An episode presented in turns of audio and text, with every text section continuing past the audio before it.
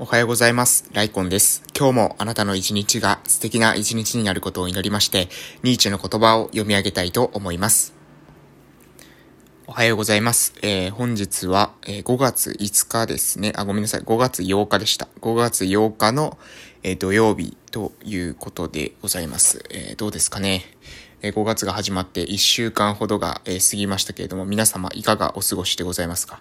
え、私はですね、まあ、5月に入って、まあ、このね、うんと、ゴールデンウィークの間にですね、その、父と一緒に協力してですね、その畑をね、あの、耕して作ったんですけれども、えー、その後にもね、ちょっとね、いろんなイベントが、えー、5月は入ってきそうな感じが、えー、しております。で、まあいろ、いろいろとですね、あの、多分ね、あの、奄美大島の全域に流れてるラジオにえ出させてもらったっていうのが結構なんかいいきっかけになったのかなということで、えそれを聞いた方っていう人の中からなんか何人かがですね、なんか面白い話してたねみたいな感じで声かけてくださって、で、えそこからですね、またなんか仕事というか、えつながりが増えそうな予感がえしているよう、えというのが今の現状です。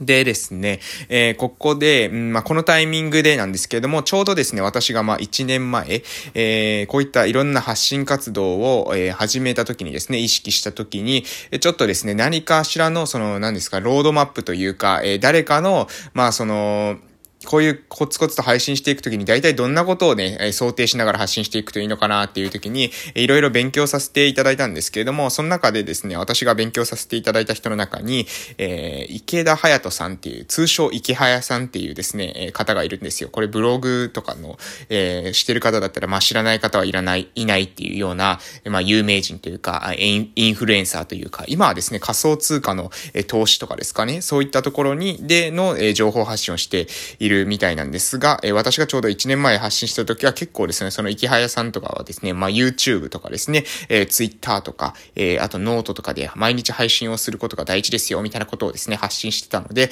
えー、その人のですね、まあメルマガとかを読みながら、え、それをロードマップにしてですね、私1年間発信っていうものを、え、続けてきたんですけれども、まあそれがですね、ちょうど、えー、っと、そのメルマガを始めて、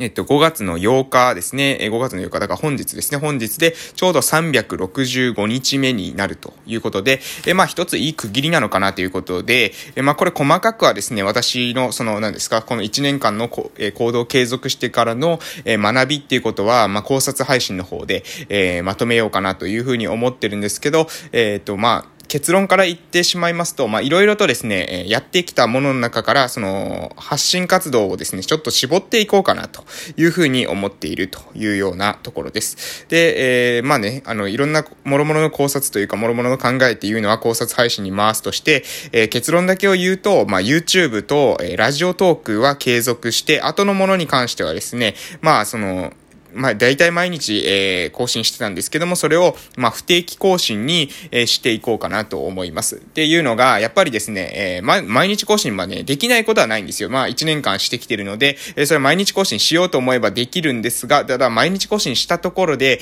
えっ、ー、と、何ですかね、まあ、そこから、さらに、えー、これから、これ以上ですね、継続したところで、どこまで伸びるのかなとか、どこまで、えー、自分が、え、目指すところに近づくのかなって考えたときに、えー、それ以外のものに関しては、まあ、あまり、こう、なんていうのかな、うん、コスパが悪いっていうんですかね、自分の、えー、伸び、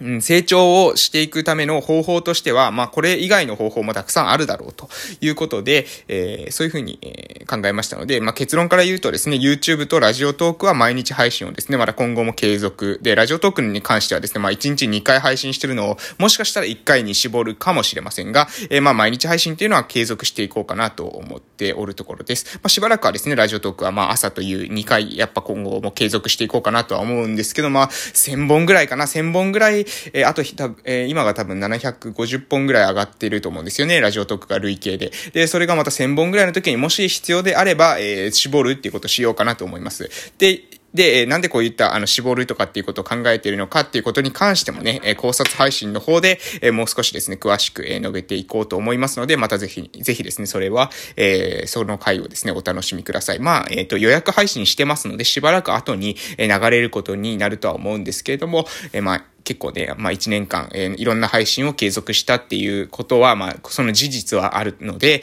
えー、それからですね、自分なりに、えー、まあ凡人なりにですね、考えたことっていうのをまとめようかなと思ってます。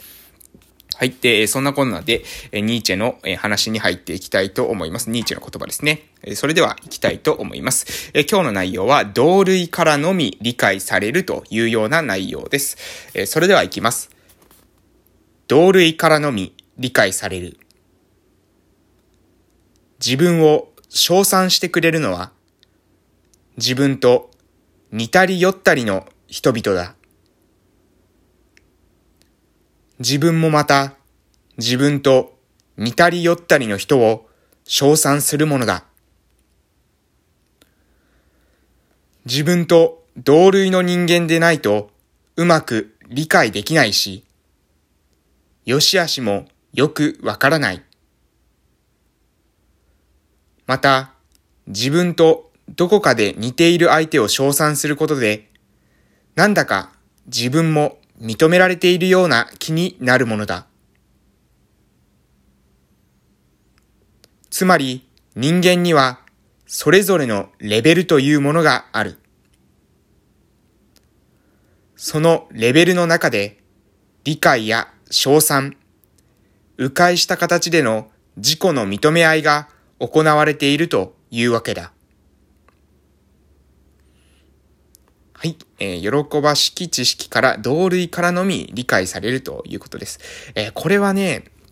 うん、もうこれもね、非常にもう多分ね、この言葉に、もう、えー、これはですね、ニーチェの言葉っていうのは実は1年前くらいにも、えー、発信してたんですよね。で、その1年前の時にこれも多分読んだんじゃないかなというふうに思うんですけれども、これはね、私のその何ですかね、思想というか、思考の中にも非常にね、深く、えー、この言葉は、っていうのは落ちてるなっていうのを今読んでて思いました。え私もですね、これはもう本当に、え同じっていうか、えー、同意で、同類からのみ理解されるっていうのももうまさしくその通りだなというふうに思ってます。で、やっぱり自分と同じような人を人は褒めるんですよね。で、自分と同じような人をやっぱり認める。自分と同じ、じゃ逆に言うと自分と違う人っていうのは違うだけで否定したくなるもんなんですよ。自分と違うだけでね。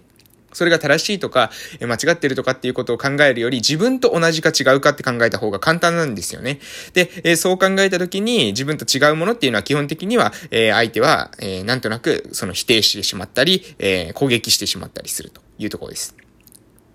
で、これはですね、多分去年の2020年の12月の、え、っとですね、20、クリスマス周辺だったと思うんですよね。えー、20、まあ末ぐらい、12月の末、うん、クリスマスちょっと前から末ぐらいのどこかの、えー、間にかけてですね、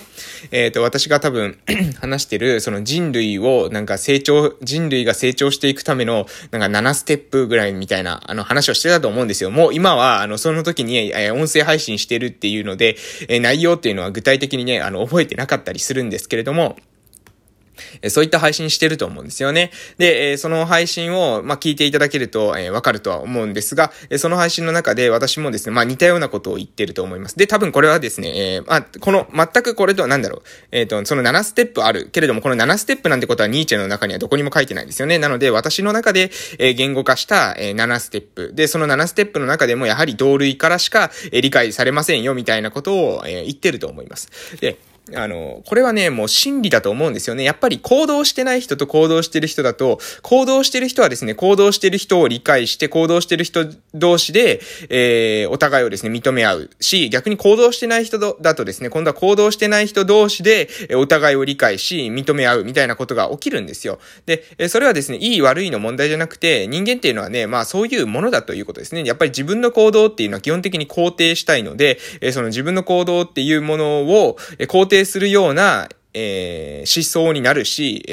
ー、トークになると。で、まあ、さらに言うならば、自分の行動を肯定できるからこそ、今その行動を続けているわけなんですよね。自分のやっている行動は間違ってる、間違ってる、毎日間違ってる、間違ってるって思いながら行動ってなかなかできないんですよ。なので、最初のうちはね、間違ってるかもって思ったとしても、そのうちですね、間違ってるとさええ思わなくなってくるんですね。なぜかというと、その毎日間違ってると思ってることを繰り返すっていうのは人間にとって非常にですね、苦痛だからですね。だから、えー、私が考えるのは、やっぱりね、あの、あなたが、その自分の今の仕事っていうことに対して、まあ本当にね、そのやりがいとか、えー、自分が、えー、選んだっていう感覚、自分のその価値観と合ってるし、自分のその強み、才能とも、これマッチしてる、えー、得意なことと好きなことですね、これとマッチしているというふうに思って、えー、コツコツと継続できるんだったら、それはね、あの、必ずですね、あなたの人生にとって、プラスに働いてくると思いますけど、そうじゃなくて、なんかもう、なんかやめたいんだな、やま、やめたいんだなって、やめたいんだけどなって、えー、思ってる。けれども、辞める勇気がない。えー、人から嫌われたりすることが嫌だ。みたいな、こういった理由だけで、えー、もうその執着してしまっているっていう状態だったら、それはね、おそらくあなたの成長には繋がってこないし、10年、20年経った時に、えー、あの時ね、なんであんな仕事に執着したんだろう。あれもっと早く辞めて違うことに挑戦していたら自分の人生ってもっと良くなったかもしれないっていうふうに、えー、思う可能性しかないと私は思うんですね。